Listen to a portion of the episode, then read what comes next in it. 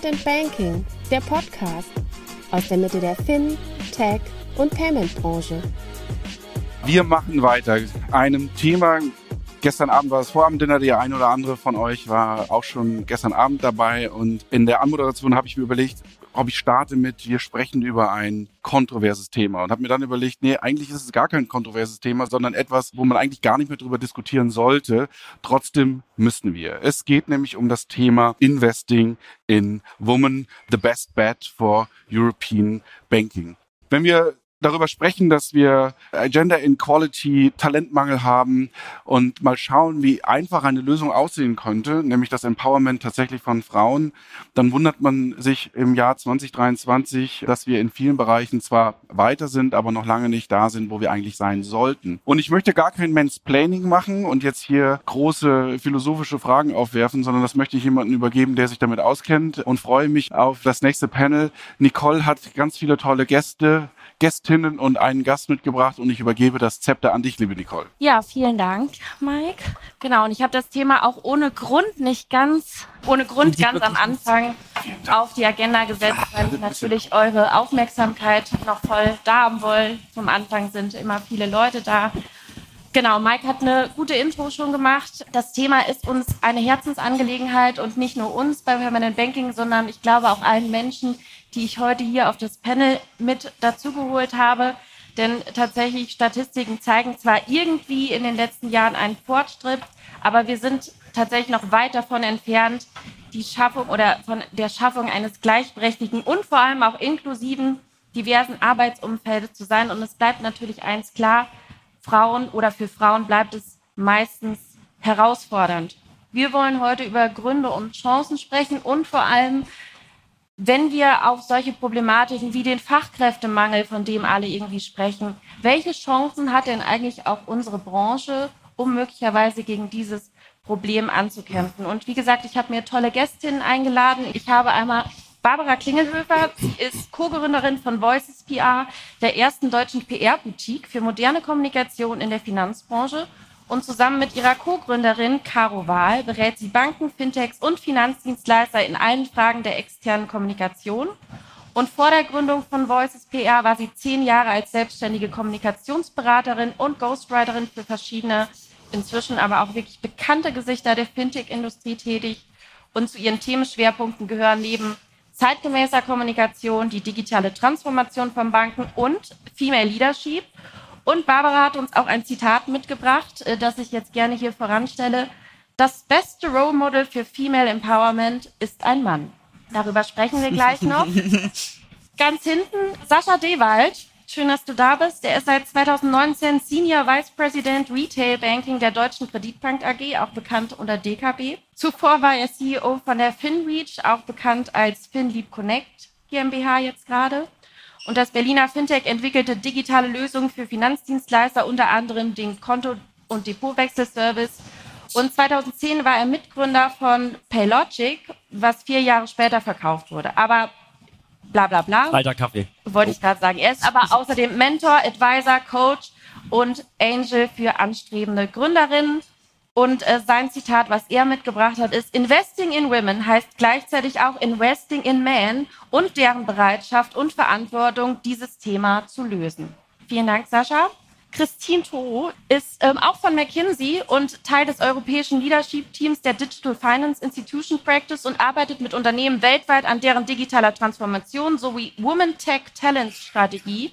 Neben der Beteiligung an der McKinsey-Studie zu Women in Tech in Europa ich bin sehr gespannt, äh, welche Einblicke und Zahlen du uns daraus mitbringst. Leitet sie bei McKinsey interne globale Initiativen rund um Women in Tech. Und ihr Zitat lautet, um wirklich erfolgreich den Frauenanteil in Führungspositionen zu erhöhen, braucht es Konsequenz. Das startet mit messbaren Zielen und Messungen des Fortschritts. Und last but not least, ich weiß gar nicht, ob ich sie noch vorstellen muss, meine liebe Kollegin Christina Casalla. Sie ist studierte Soziologin und Medienwissenschaftlerin und begleitet und beobachtet als Journalistin schon sehr, sehr viele Jahre die Fintech- und Startup-Szene in Deutschland. Sie ist unter anderem auch Autorin eines eigenen Buches und war lange Pressesprecherin, bis sie 2019 zu uns Permanent Banking dazu gestoßen ist und seit 2020 verantwortet sie bei uns komplett den Content-Bereich als Head of Content. Und ihr Zitat lautet, wir können es uns einfach nicht mehr leisten, nicht in Frauen zu investieren und das nicht nur mit Geld, sondern vor allem daran, das Schaffen von Strukturen zu ändern. Ihr Lieben, so ich habe ganz viel gesprochen, jetzt seid ihr dran.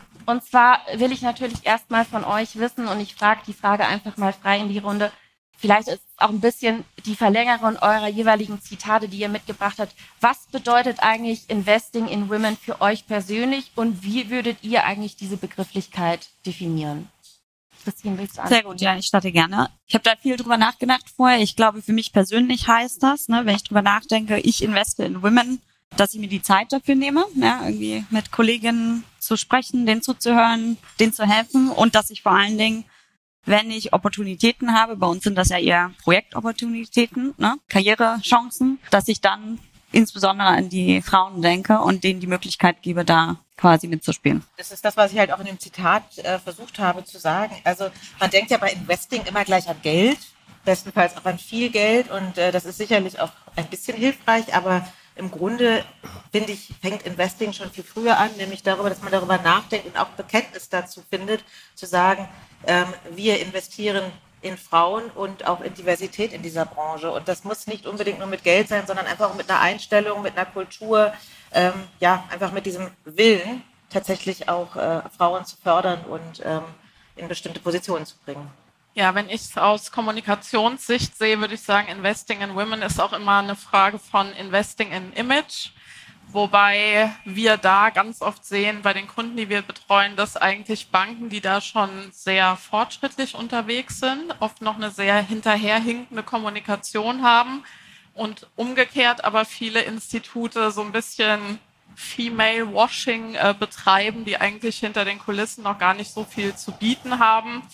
Deswegen ja, denken wir aus unserer Brille, okay, setzt euch mal hin, überlegt euch genau, was ihr kommunizieren wollt, um auch Frauen anzuziehen, weil ich denke, alle hier kennen die verschiedenen Diversity-Kampagnen. Das ist grundsätzlich erstmal lobenswert, aber ich bezweifle langsam so ein bisschen, ob Frauen sich davon wirklich abgeholt fühlen, weil solange man immer so ein bisschen den Female-Stempel auf alles draufklebt, und ich weiß natürlich, dass Diversity mehr als Female bedeutet, aber ich habe das Gefühl, auch gerade wenn wir das Feedback von unseren weiblichen äh, Kunden bekommen, die haben eigentlich gar keine Lust, hier ständig so ein bisschen als Diversity-Zugpferd durch die Gegend zu ziehen, sondern wollen für die Banken relevanten als für die Geschäftsthemen stehen und nicht immer erzählen, ja, und wir haben ganz tolle flexible Arbeitszeitmodelle. Also für mich denke ich, sollten Banken da wirklich auch nochmal einen Schritt zurückgehen und sagen, über was sprechen wir hier eigentlich, welche Themen wollen wir nach außen zeigen, welche Role Models haben wir auch, auch nach intern. Das wird ja auch gerne als Aufgabe der externen Kommunikation verstanden, Role Models fortzuführen, was auch total wichtig ist. Aber ich glaube, gerade wenn man aus den eigenen Reihen nachbesetzen möchte, ist es auch super wichtig, dass in der internen Kommunikation noch mehr geschaut wird. Wen schicken wir hier auf die Bühne und äh, zeigen den Frauen auf den Ebenen drunter, dass sie das und das erreichen können und zwar auch außerhalb der der Themen Marketing, Kommunikation und Personal, was ja so die klassischen Themen sind, in denen Frauen dann in die Top-Rollen kommen. Ich glaube, Frauen wollen einfach auch die Finance-Rollen, die IT-Rollen, die Strategie-Rollen und nicht immer nur HR und Marketing.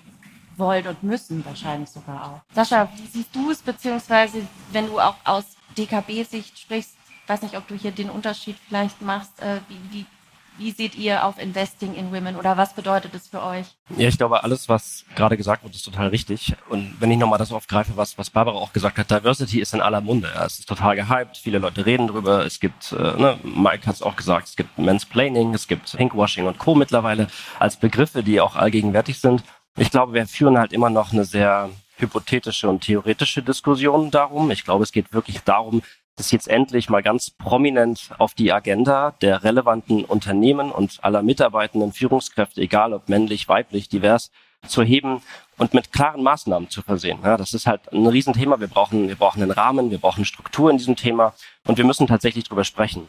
Weil ich glaube, viele, die sich auch mit dem Thema beschäftigen, drehen halt immer wieder eine Schleife, aber sie kommen gar nicht in echte Maßnahmen hinein für ihre eigenen Unternehmen oder für ihre Konzerne, weil ihnen das Handwerkszeug, also ein Baukasten schlichtweg fehlt. Und vor zehn Jahren gab es halt zum Beispiel so den ersten CDO, also Chief Digital Officer in einigen Unternehmen. Mittlerweile ist der aus der Geschäftsführung, aus dem Vorstand nicht mehr wegzudenken. Ja, egal jetzt ob in der Banken-, Finanzwelt oder tatsächlich in anderen Unternehmen. Chief Sustainability Officer gibt es mittlerweile auch.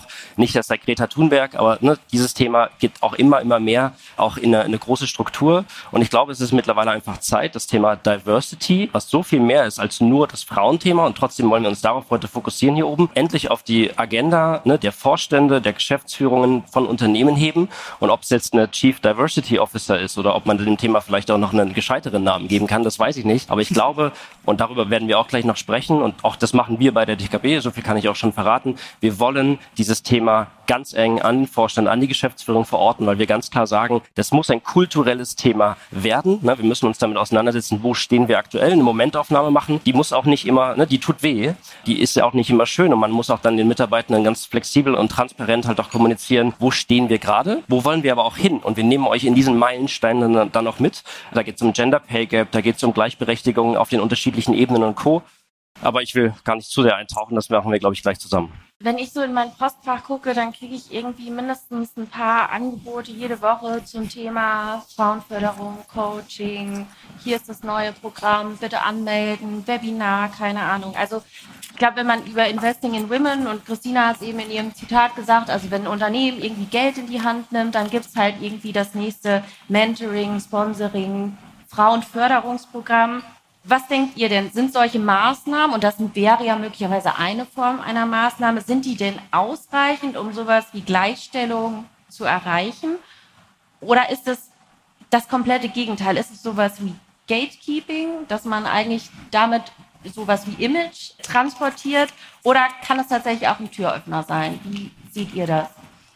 Ähm, ich habe es halt in meinem Zitat gesagt. Ja? Also ich bin da total bei Sascha. Es braucht irgendwie konsequente Maßnahmen, aber es startet damit, dass quasi das Management sich committet, das auf die Agenda zu setzen, ja, und zwar als eines der Top drei Prioritäten. Also das sieht man.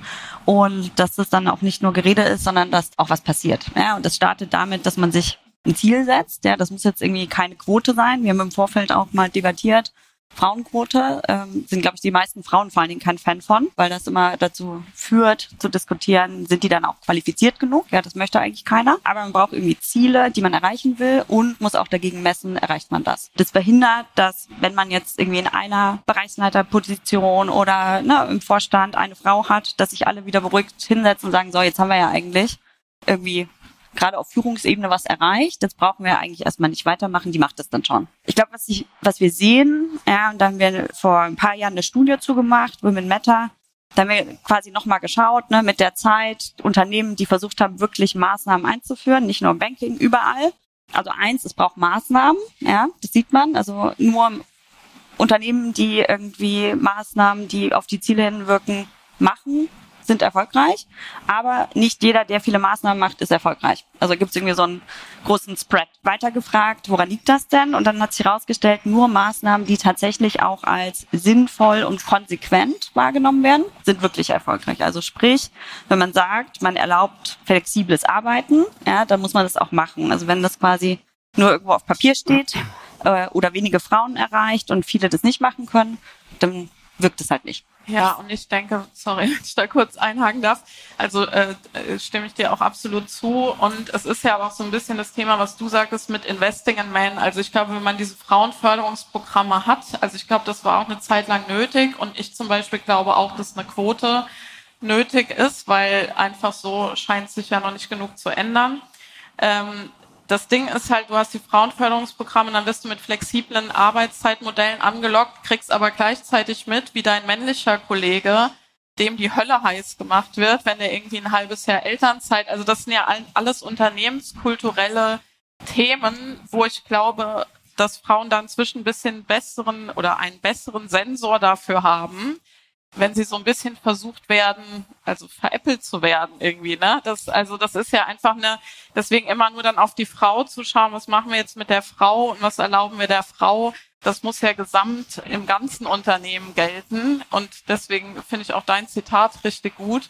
Ne, was für Frauen gilt, muss für Männer genauso gelten. Dann sprechen wir über eine moderne Unternehmenskultur, von der sich dann, glaube ich, Frauen einfach auch viel also dann muss man auch gar nicht mehr so viele extra Maßnahmen machen. Wenn ein Unternehmen wirklich glaubhaft verkörpern kann, dass es eine innovative und moderne äh, Unternehmenskultur hat, dann kommen die Leute schon von, von selbst. selbst. Ich würde hier gerne einhaken, wenn ich darf. Ich glaube total daran, dass diese ganzen Maßnahmen, die auch Christine aufgeführt hat und die auch in der Studie stehen, absolut greifen. Und ich glaube, man sollte sich sehr intensiv damit auseinandersetzen, wenn man halt plant, eine Diversity-Strategie in einem Unternehmen, in einer Bank, in einem Konzern wirklich zu verankern und dann sich halt auch damit dann mit e-, echten Parametern und KPIs dann natürlich auseinandersetzen, weil so das Thema Quoten ist natürlich immer äh, ein ne, sehr großer Balanceakt und äh, es gibt halt die Befürworter und diejenigen, die das nicht so gut finden. Ich persönlich glaube daran, dass man für eine Zeit keine echte Unternehmensquoten schaffen sollte, aber vielleicht Bereichs- oder Abteilungsquoten, weil genau wie ihr vorhin auch gesagt habt, es ist total üblich, ne, dass auch in Großkonzernen dann 50 plus 50 Prozent Quoten halt drin sind. Wenn du halt aber dann auch natürlich die ganzen Servicegesellschaften, die Personalabteilung, die Marketing- Kommunikationsabteilung rausrechnest, bist du halt ganz, ganz, ganz schnell bei sehr geringen Quoten. Wenn du das Ganze nochmal hoch dann extrapolierst in die entsprechenden Führungsetagen, dann bist du halt dann sofort beim Thomas-Prinzip, gestern lange drüber diskutiert, nur noch in männerdominierten Führungsetagen. Und ich glaube, das musst du halt dann auch in echte KPIs halt irgendwie gießen und das kannst du tun und kannst dann auch genau die Männer an der Stelle halt auch an der mit einsammeln und in die Verantwortung hineinnehmen. Aber dafür brauchst du auch das Handwerkszeug. Und das muss in so einer ne, Strategie runtergebrochen sein in echte Maßnahmen. Was wollen wir? Was wollen wir auch explizit nicht? Und wo glauben wir, wie wir uns hier weiterentwickeln können? Finde ich total wichtig, tatsächlich diese Messbarkeit, weil die Erfahrung zeigt ja auch, dass es sehr viele Unternehmen gibt, die sagen, natürlich wollen wir mehr Frauen haben, wir möchten auch mehr Frauen in der Führungsetage haben, aber am Ende sind es halt doch sehr wenige und Ihr habt da ja auch die entsprechenden Zahlen, genau. wie sich das verhält, weil dieses Gefühl, jetzt haben wir ja eine Frau, ja, und dann fragt man ja, ja, und wo denn noch? Da kommt nämlich genau der Punkt ja im Marketing und im, und im HR. Aber das ist natürlich das, und das zahlt natürlich auch das Thema Frauenförderung ein, wenn sozusagen die Role Models fehlen, wo die Reise hingehen kann, auch als Frau. Also diese ganzen Frauenförderprogramme fruchten ja dann nicht, wenn ich mich nicht angesprochen fühle, weil ich gar nicht weiß, wo es damit hingehen soll, beziehungsweise wenn dann das, was mir vorgelebt wird als, als Frau, überhaupt nicht attraktiv ist, dann werde ich auch falsch gefördert. Also von daher total bei dir, wie wichtig das ist, regelmäßig ganz harte Fakten ranzuziehen, weil das Gefühl oftmals ein ganz anderes ist. Ja, und vielleicht noch eine kleine Ergänzung. Also jetzt bin ich natürlich selbst nicht betroffen, ne? aber es ist halt das, was ich dann auch aus Gesprächen mitnehme. Viele Unternehmen haben dann Frauennetzwerke, die sie aufbauen und wo sie sich engagieren oder Mentorenprogramme von Frauen für Frauen und Co. Und das ist aber so die typischen Sachen, ja, wir machen doch Diversity, ist doch alles fein, es funktioniert doch. Aber ganz oft sind dann auch die Frauen, die in diesen Mentorenprogrammen sind, sowieso die extrovertierten, sehr ambitionierten, die da eigentlich gar nicht sein müssten, weil sie ihren Weg auch ohne fänden. In diesen Netzwerken hast du ganz oft aber so einen Klickeneffekt, dass man dann sagt, okay, das ist erstmal gut, ne, wir tauschen uns aus, aber da kommt dann am Ende auch nichts raus zumindest nichts Belastbares, nichts, nichts echtes Messbares. Und deswegen sind das, glaube ich, gute Anfänge in Diversity-Strategien, aber es sind keine echten Maßnahmen, wie man Frauen wirklich in die Führungsetagen hineinbringt. Wir hatten uns darüber unterhalten und ähm, auch im Vorgespräch und ich fand das ganz spannend, was du damals eben auch sagtest. Das macht ja auch gutes Leadership am Ende aus. Also wirklich auch als, als Leader zu schauen, klar, du kannst natürlich die Frauen in diese Frauenförderprogramme bringen, aber wie hole ich denn eigentlich die Introvertierten ab, die aber alle Fähigkeiten mitbringen und dann natürlich auch als Führungsposition zu sagen, ich sehe in dir das Potenzial, und ich sehe dich auch als vor der nächsten Karrierestufe und dann individuell halt hinzugehen und bevor vielleicht schon Stellen ausgeschrieben werden, zu sagen, ich sehe dich auf dieser Stelle, ich begleite dich dahin, weil ich genau weiß, dass du die Fähigkeiten hast und das kann vielleicht gar kein Frauenförderprogramm vermitteln, sondern das hat tatsächlich was mit Leadership zu tun. Also wir sind jetzt ja sehr stark bei Mentoring und Sponsoring. Ne? Diese Netzwerke sollen das ja eigentlich fördern und ich stimme dir da total zu. Ja, wenn nur Frauen Frauen fördern. Wir haben in Führungspositionen aktuell im Banking ich glaube, 13 Prozent oder so. Ja, dann reicht es nicht, weil dann ziehen die 13 Prozent halt entsprechend 13 Prozent mit sich hoch. Ja. Also von daher sie. Aber ähm, darf ich kurz zwischenfragen? 13 Prozent auf allen Ebenen in einer jeweiligen Führungsposition? Nee, äh, also wir haben quasi, also ich habe Zahlen vorher einmal rausgesucht, im Banking aktuell Frauen 55 Prozent ja, über die ganze, ganze Industrie, in Vorstands- und erste Ebene darunter 13 Prozent, im Mittelmanagement ungefähr ne, irgendwas zwischen 20 und 30. Im Fintech-Bereich sieht es gerade im Start schwieriger aus, da sind wir eher bei drei bis vier Prozent, ja. Bei größeren dann ne, in Führungsebenen eher so bei 13 wieder. Aber das ist natürlich weit weg von den 50 Prozent, die eigentlich geeignet wären, Banking zu machen. Ja? Also von daher, die Zahlen sind da noch sehr niedrig und ich glaube, wir haben vor allen Dingen ein Problem im Moment, Frauen, die da sind, die ne, mitarbeiten wollen, in die Führungspositionen auch zu bringen. Das liegt einfach daran, dass gerade zu dem Zeitpunkt, wo die Karriere oft einen Boost kriegt, ne, irgendwie die Familienplanung startet und die Vereinbarkeit dann halt doch immer noch eine Herausforderung ist. Wir wollen ja vor allem auch über so Chancen für unsere Branche sprechen. Und wenn ich mir diese Zahlen alle anhöre, dann sind die ja, also Zahlen sind ja immer belegbar. Also die müssen ja erstmal davon ausgehen. Warum ist das denn so? Und das, da spreche ich jetzt dich direkt, Barbara, an. Du hast es auch eben gesagt, dieser Imagefaktor. Und da rede ich mir ganz klar, glaube ich, von so einem riesigen Bullshit-Radar. Warum wird das denn trotzdem immer so als Marketinginstrument benutzt, wenn es eigentlich so wenig Frauen gibt in entsprechenden Positionen? Also auch als Beobachter der Branche, auch Christina? Naja, also ne, es sind nur 13 Prozent, trotzdem hat sich ja was getan im Bankensektor. Also das ist ja das Schlimme, dass natürlich der, der Anstieg äh, relativ hoch ist in den letzten Jahren, weil der eben richtig übel war, ganz, ganz lange. Banken haben an sich nicht das beste Image. Deswegen rettet man sich natürlich auf alles, was vielleicht das Image ein bisschen aufpolieren kann. Ne? Also da denke ich, damit hat es schon viel zu tun. Und dann eben dieses, wir haben dann eine Frau in Vorstand geholt und dazu gibt es dann 18 Pressemitteilungen. Also und was noch dazu kommt, ist, glaube ich, einfach auch was, wenn, wenn du sagst, weil das ist ja, ist ja in anderen Branchen auch so, aber ja schon auch bemerkenswert, wenn es 55 Prozent Frauen in der Bankenbranche gibt, dann sind die Leute ja da, aber werden dann eben nicht äh, gefördert. Und ich glaube, die Unternehmenskultur in Banken ist teilweise wirklich noch ganz, ganz schlimm. Also ich habe auch, letztens habe ich mich, äh, der sitzt auch hier im Publikum, vielleicht erkennt er sein Zitat wieder, unterhalten mit jemandem aus einer großen Bank, der gesagt hat, ja, wir machen hier auch auf der, in der Führungsebene ganz viel so mit Diversity und bla, aber ganz ehrlich, sobald die eine Frau den Raum verlässt, ne, haben wir hier aber genau dieselbe Atmosphäre und dieselben Schenkelklopfer äh, wieder am Start wie, wie vor 20 Jahren. Also da, da muss man natürlich dann auch sich fragen, wie sehr will man das dann auch wirklich? Aber ja, um deine Frage zu beantworten, es geht voran im Bankensektor und ja bedauerlicherweise, so, oder was heißt bedauerlicherweise, glücklicherweise, bedauerlicherweise viel stärker auch als im Fintech-Segment, was ich auch immer wieder bemerkenswert finde, weil die Fintechs sich ja ganz lange aufgestellt haben als wir machen alles anders, wir machen eine ganz andere Unternehmenskultur, bei uns ist Gleichberechtigung viel höher, ja Pustekuchen, also da stehen die Banken ja inzwischen besser da als die Fintechs auch tatsächlich. Und da glaube ich, ist es auch gut, wenn Banken drüber reden, aber dieses okay, Frau im Vorstand, Haken dahinter, das äh, reicht halt noch nicht aus. Wir hatten ja auch im Vorgespräch das Thema, ein Vorstand muss, um äh, irgendwie bestmögliches Geschäftsergebnis und Innovation so viele verschiedene Persönlichkeiten wie möglich haben. Und wenn Frau immer schon als eigene Persönlichkeit gesehen wird, dann haben wir halt auch schon ein Problem. Also ne, wenn ansonsten ja auf der Vorstandsebene auch einfach sechs Männer mit unterschiedlichen Stärken und Schwächen und die Frau, da hat sich dann die andere Persönlichkeit im Frausein erschöpft. Das sieht man halt leider immer wieder. Jetzt habt ihr eben schon oft das Thema Daten, KPIs, messbare Erfolge, messbare Zahlen angesprochen. Also die Zahlen, wie es sozusagen prozentual von der Verteilung ist, hast du gesagt. Aber wie können denn Unternehmen ihre eigenen Daten und KPIs nutzen, um einfach auch messbare Erfolge zu haben oder sich vor allem natürlich auch selbst bei dem Bereich zu challengen, um Veränderungen herbeizuführen? starte mal. Also ich glaube, der erste Schritt ist Transparenz. Ja, also irgendwie einfach einfache KPIs festlegen in Summe, wie viel Prozent Frauen wollen wir, wie viel wollen wir auf Führungsebenen, ne, auf welcher Ebene. Mal gucken, wo stehen wir da, wo wollen wir da hin.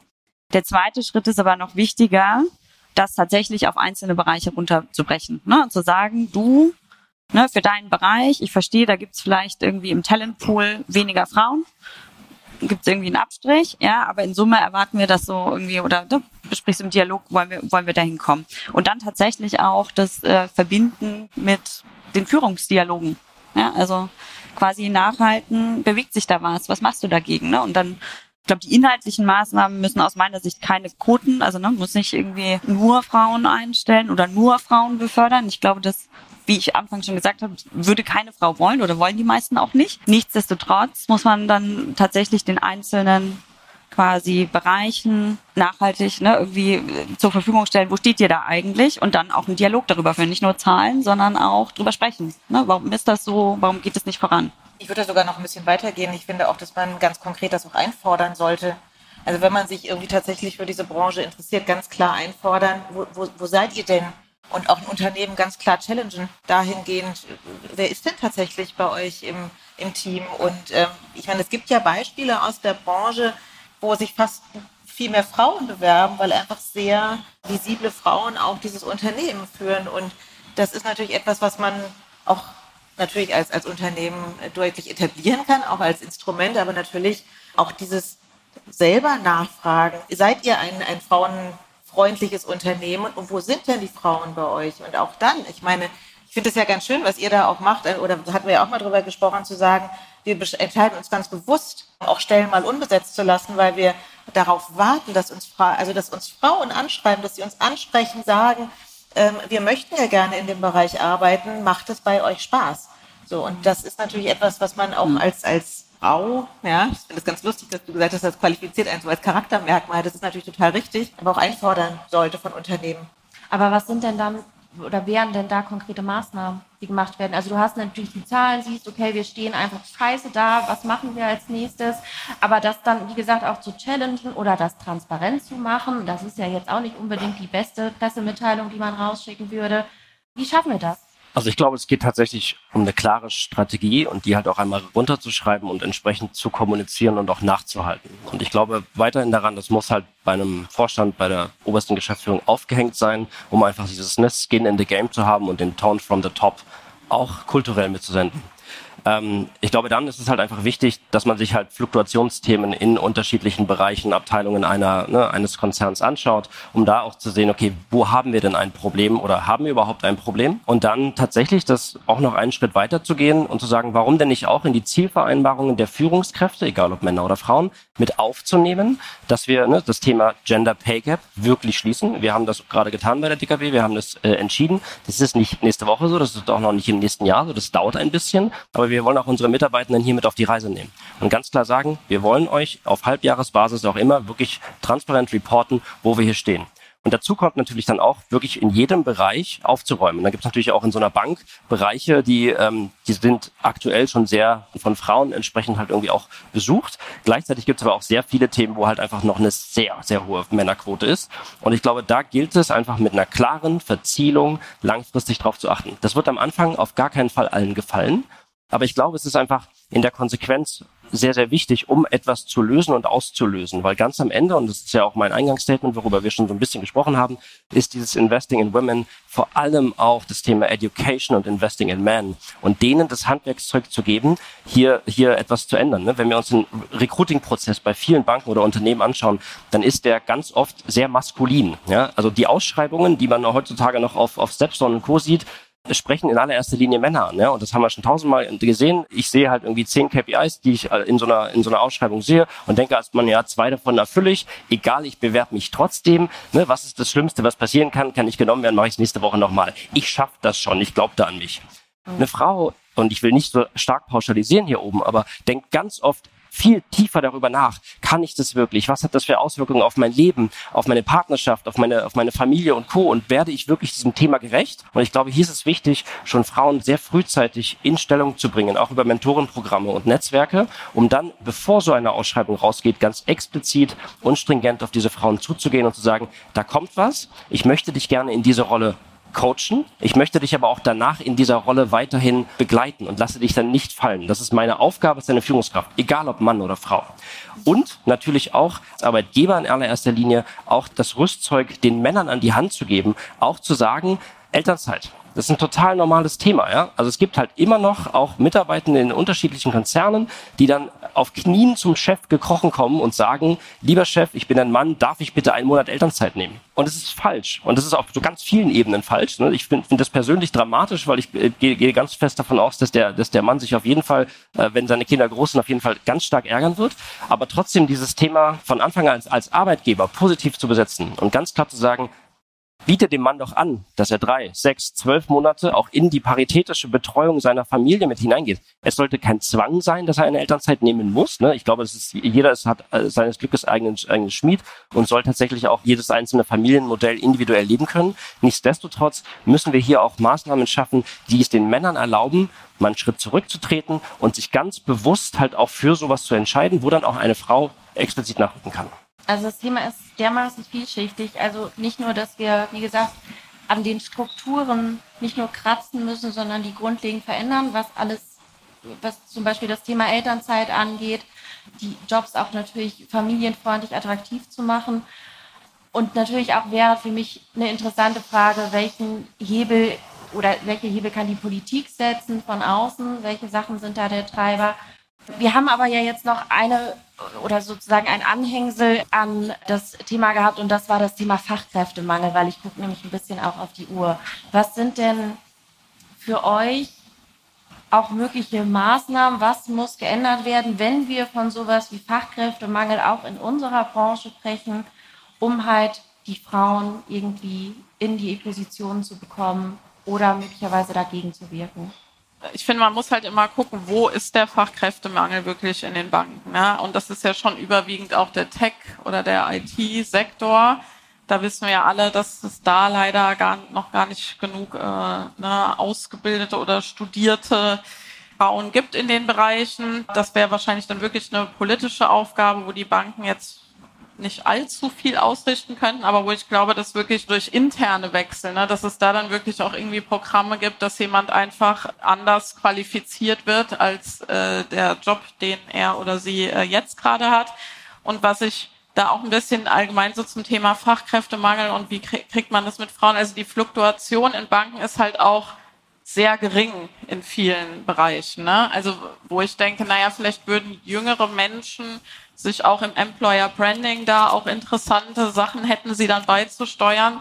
Aber na, wir hatten letztens einen Workshop mit einer Bank, da war irgendwie der jüngste Neuzugang seit 18 Jahren da. Also der, das, äh, ne, die anderen waren irgendwie alle 22 Jahre, 26 Jahre. Also wo man dann schon so das Gefühl hat, ja gut, Ne, also wer soll denn hier fürs Umdenken werben oder wer will denn äh, diese, diese Bank als Arbeitgebermarke attraktiv machen, wenn die jetzt auch wieder in der Kommunikation die Pressemitteilung immer noch gefaxt wird? Also das ist natürlich, ne, wo ich denke, also einfach interne Weiter- und Fortbildung ist da wichtig, aber auch, dass man ein bisschen frischer Wind in die Banken kommt, damit sich da auch wieder das Image etwas verjüngt aber wie, wie das dann genau gehen soll, weiß also ich ehrlich gesagt auch Fachkräftemangel gleich Imagewechsel gleich, oder ich meine, das hat ja Sascha auch eben gesagt, alles Mission CEO, bottom down, von unten gelebt. Und ähm, am Ende ist es natürlich schon so, also ich wundere mich immer, wo, wo Banken ihre Talente abgreifen. Ähm, also allein dieses Suchen nach Talenten ist natürlich ein sehr eingeschränkter Blick, weil natürlich ein Thomas wieder ein Thomas sucht.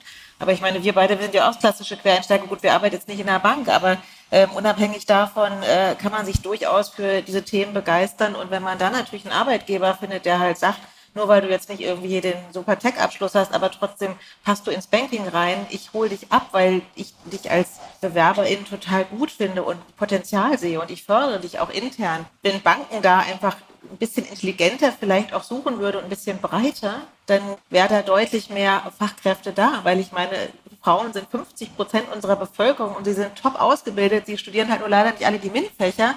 Unabhängig davon haben sie aber ganz viel Kapazitäten und auch Ressourcen, die genutzt werden können. Genau, ich würde gerne einmal ein paar Fakten noch zu den zu dem quasi Talentpool ergänzen. Also eins, wir sehen, es gibt wird ein Fachkräftemangel geben, insbesondere im Tech-Bereich. Ja. Es ist aber schon so, dass quasi in den Studienfächern so 38 Prozent abschließen der Frauen, also 38% Female Share in MINT-Berufen ja, oder MINT. So, wo wir einen riesen quasi Drop-off sehen, ist, wo die dann in den Unternehmen hingehen. Ne? In normalen Unternehmen, in Tech-Rollen ist es ungefähr gleich, aber in Tech-Unternehmen ja, haben wir einen Drop auf 22 Prozent oder so. Also da verlieren wir super viel Talent und die Female-Talente kommen nicht in die Unternehmen rein. Also von daher, ich glaube, kein Unternehmen kann sich erlauben, keine Frauen einzustellen, ja, weil einfach dieser Gap kommen wird. Ja, und da gibt es einfach einen Wettbewerb drumherum. Zwar nicht nur zwischen Banken, sondern mit allen Unternehmen, ja, weil die sind universeller einsetzbar. Ich glaube, wichtig ist für als Unternehmen festzustellen, warum sollte ich eigentlich Frauen haben? Ja, neben Fachkräftemangel ähm, diverse Teams sind produktiver. Das ist irgendwie wissenschaftlich nachgewiesen, führt zu mehr Erfolg. Das heißt, nicht nur Frauenteams, nicht nur Männerteams, sondern gemischt. Ja, das ist irgendwie der Erfolgsfaktor. Und wenn man das als Unternehmen kulturell für sich erkannt hat und auch verfolgt, dann kann man das auch synergetisch nutzen. Ich habe hier eigentlich noch ganz, ganz viele Fragen stehen, aber ich, wie gesagt, gucke auf die Zeit. Und bevor ich aber hier äh, das Panel schließe und auch gerne ähm, die, äh, die Runde eröffne oder die Fragenrunde eröffne, würde ich noch gerne einmal auf unseren Poll gucken. Und zwar haben wir gefragt, Empowerment von Frauen. Wir brauchen eine Quote in allen Bereichen. Sehr löblich hier die, äh, wir brauchen keine Quote. Oder das ist doch schon empowered oder die sind doch schon empowered. Und das heißt nicht, die haben einen Frauenparkplatz bei uns. Gibt es Fragen? Gibt es Best Practices? Wollt ihr eure Erfahrungen mit uns teilen? Gibt es überhaupt Frauen bei euch im Unternehmen? Ich sehe auf jeden Fall einige hier. Haben wir Wortmeldungen? Ich sehe keine. Also ich finde die Zahlen mit 29 Prozent, die sind schon empowered, die finde ich verwegen. Wer hat so gestimmt? Da würde ich, da, ich hätte Fragen. In der Tat habe ich äh, aber eine Frage. Und zwar, es gibt äh, die Goldene Himbeere für den schlechtesten Film aller Zeiten. Braucht es nicht tatsächlich manchmal so einen kleinen Piekser, sowas wie eine goldene Kartoffel für die Unternehmen, die irgendwie in dem Bereich relativ wenig machen oder halt vielleicht nur Fanwashing betreiben oder Pinkwashing? Braucht man sowas oder ist das zu viel des Guten? Der goldene Penis. Der goldene Thomas. Das, ist, das hört sich komisch an. Barbara, brauchen wir eine goldene Kartoffel? Oder wie Nicole sagt, den Nee, also es gibt ja tatsächlich schon, also wenn man äh, so Albright Stiftung zum Beispiel guckt, die tracken ja, also die haben natürlich immer jedes Jahr einen unterschiedlichen Fokus, aber im Grunde genommen gucken die natürlich sehr genau. Wobei da muss man sagen, das sind natürlich immer die DAX-notierten Unternehmen nur. Aber die schicken dann, wir haben so ein, so ein ähm, Farbsystem, also wenn du einen grünen Brief bekommst, dann hast du viel richtig gemacht. Gelb, Verbesserung und Rot, mh, auf jeden Fall scheiße schon mal. Also sowas gibt's ja, aber tatsächlich ist ja die Frage auch da, macht keiner, also die machen PR damit oder Marketing, aber die Unternehmen wahrscheinlich dann nur, wenn sie einen grünen Brief bekommen. Also, ne, ich meine, die Leute, die sind ja nicht blöd. Also würde ich jetzt mal unterstellen, ein Bankenvorstand setzt sich aus intelligenten Menschen zusammen. Die wissen auch, dass das Geschäftsergebnis im Zweifel besser wird, wenn das Team divers ist. Ich glaube, da ist einfach so, muss mal sehr überspitzt zu sagen, wenn ich jetzt die letzten 20.000 Jahre alle Privilegien für mich hätte nutzen können, ja, ich weiß jetzt auch nicht, ob ich Lust hätte, die jetzt äh, aufzugeben und daran wird auch die goldene Kartoffel nichts ändern. Und äh, Albright Stiftung finde ich einen sehr guten Punkt, wenn man sich das auf LinkedIn dann mal anschaut. Wer teilt diese äh, Nachrichten? Das sind äh, 99,9 Prozent Frauen und Mike natürlich und Sascha. und Sascha. Also das ist ja auch wieder, das ist ja schön, aber die goldenen Kartoffel zeigen sich am Ende dann ja auch nur Frauen untereinander. Ne? Das ist ja immer so ein bisschen, ich glaube wirklich, da muss man mit, mit harten KPIs, jeder kennt die Studien, jede Bank, die weit vorne ist, weiß das, jede Bank, die weit unten ist, weiß das. Also ich glaube, ähm, da braucht es anderer Maßnahmen. Vor allem positive Maßnahmen, glaube ich. Ja. Das ist wichtig, ne? Weil Genau. dieses so die goldene Kartoffel, goldener Thomas oder wie auch immer wir das Ding nennen, äh, Nicole. Ähm, ich ich glaube, was halt was bringt, ist das, was wir hier gerade machen.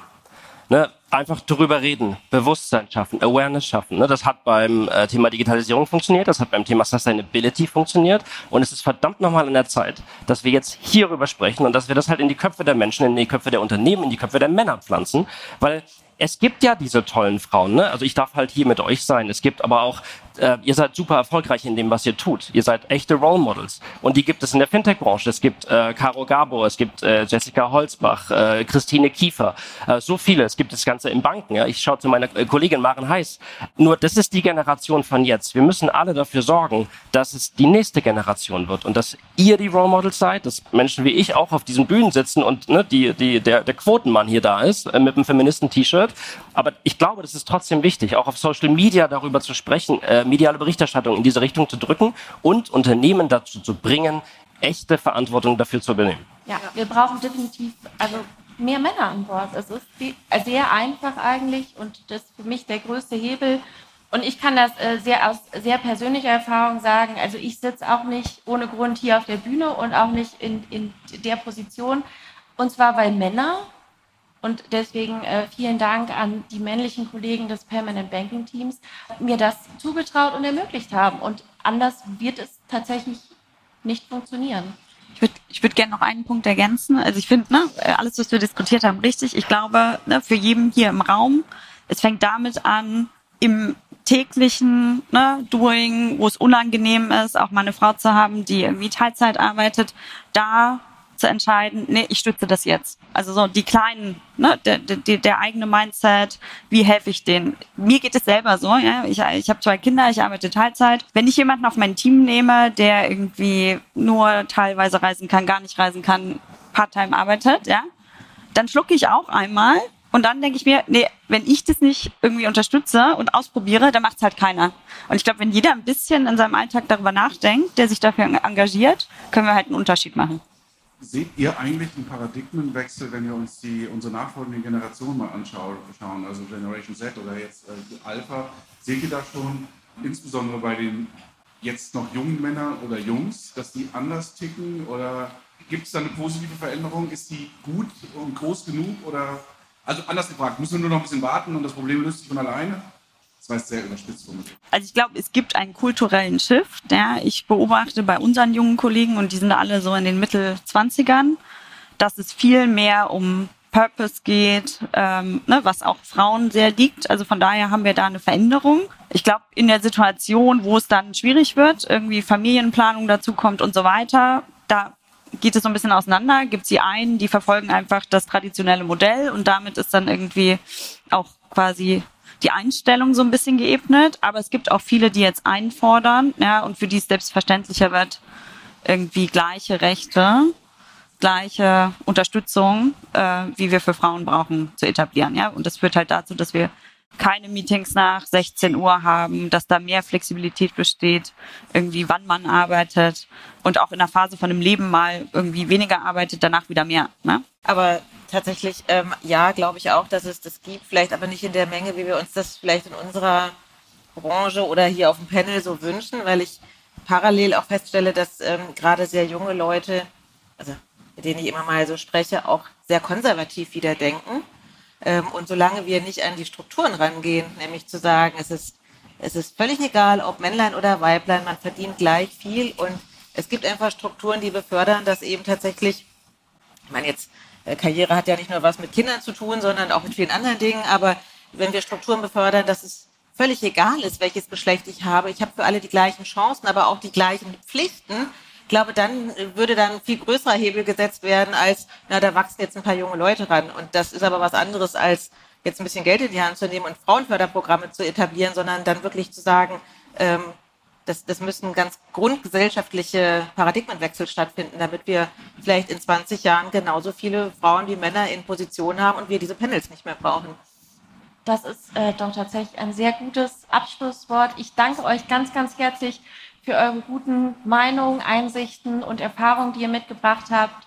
Vielen lieben Dank an euch.